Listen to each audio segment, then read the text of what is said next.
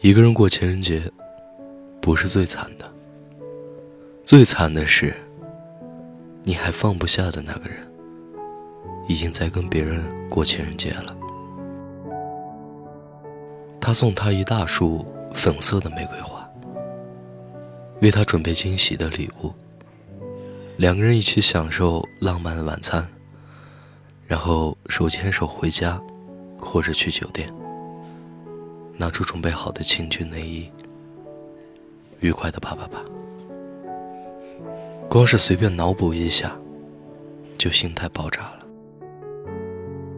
放心，炸的不止你一个人。一群忘不掉前任的人，都揪着心呢。想着你们以前过的节，在他和另一个人身上重演。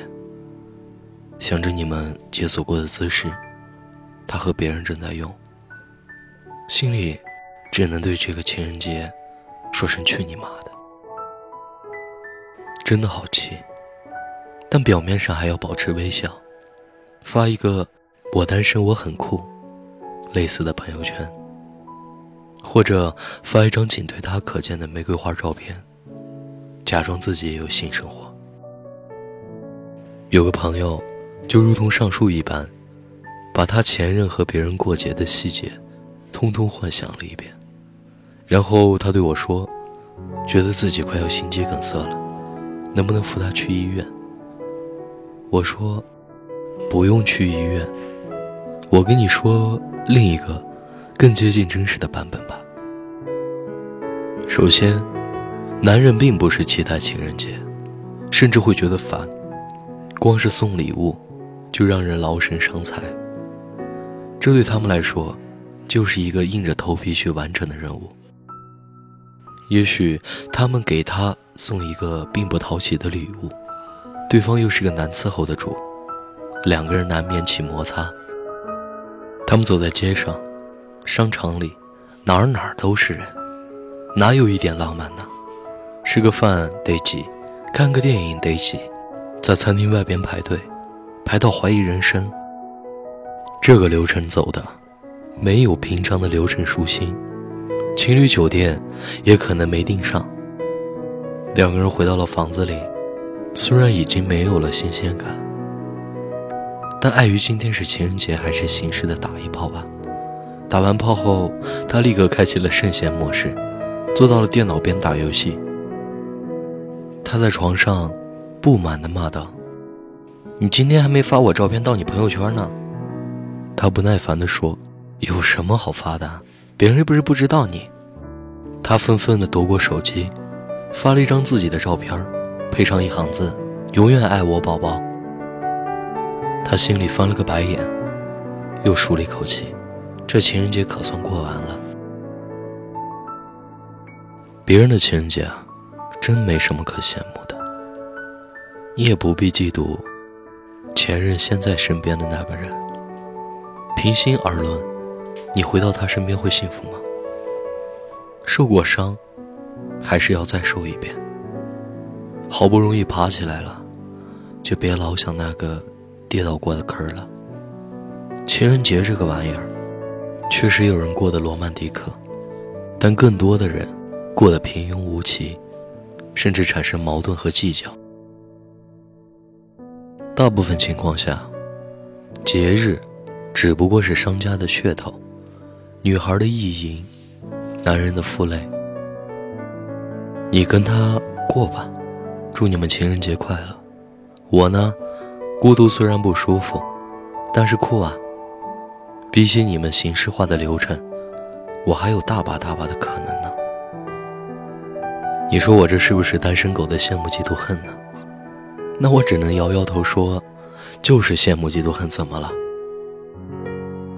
但我羡慕的是，年复一年一起过节的那些情侣们。不管这个情人节，他们是轰轰烈烈的过，还是平平淡淡的过，长情的陪伴是最好的礼物。就像我身边有一对儿爱情长跑了七年的情侣，什么鲜花啊、礼物啊、床照啊，他们都没晒，人家今天把这儿领了。而朋友圈有几个腻腻歪歪的人，对不起，我真的一点都不羡慕。他们每年这个时候都说要爱某某某一辈子，然而呢，每年身边的那个都在还。他们说的永远，保质期从来不满一年。所以啊，情人节怎么过不重要，重要的是，跟你过每一天的人是谁。送再漂亮的花儿，吃再贵的饭，住再好的酒店，都不如一个大大小小的日子都陪在你身边的人。只要爱对了人，情人节每天都过。这句歌词听了一百遍了，但道理是真的。别担心，你又浪费了一个情人节。等你碰到对的人，每天都能和有情人做快乐的事。你错过的情人节，以后会有个人帮你全部补上。我是汉堡，愿你一生安好。我躲在车里。手握着香槟，想要给你生日的惊喜。你越走越近，有两个声音，我措手不及，只得愣在那里。我应该在这里，不应该在这里，看到你们有多甜蜜。这样一来，我也比较容易死心，给我离开的勇气。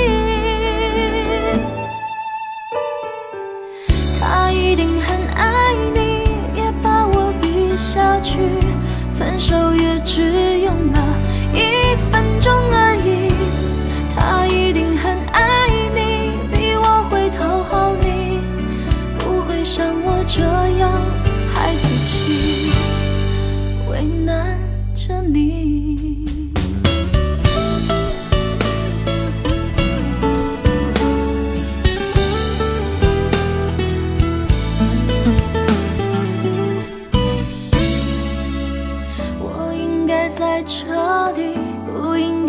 这里看到你们有多甜蜜这样一来我也比较容易死心给我离开的勇气。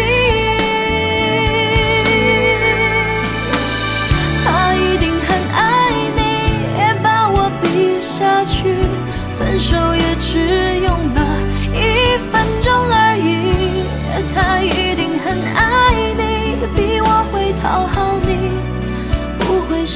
这样的孩子气为难着你。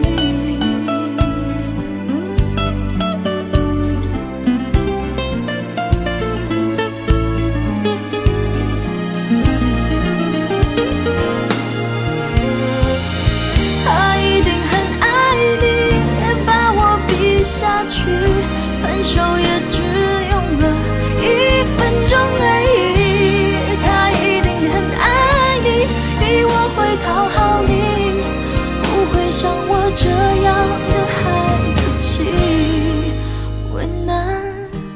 你。